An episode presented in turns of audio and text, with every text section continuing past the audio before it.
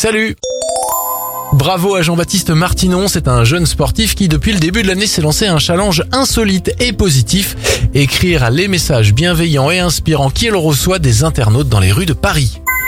Bel espoir dans la lutte contre le cancer du sein, un nouveau médicament, le Trastuzumab, pourrait sauver la vie de millions de personnes et améliorer le traitement d'autres cancers comme celui du poumon ou du côlon.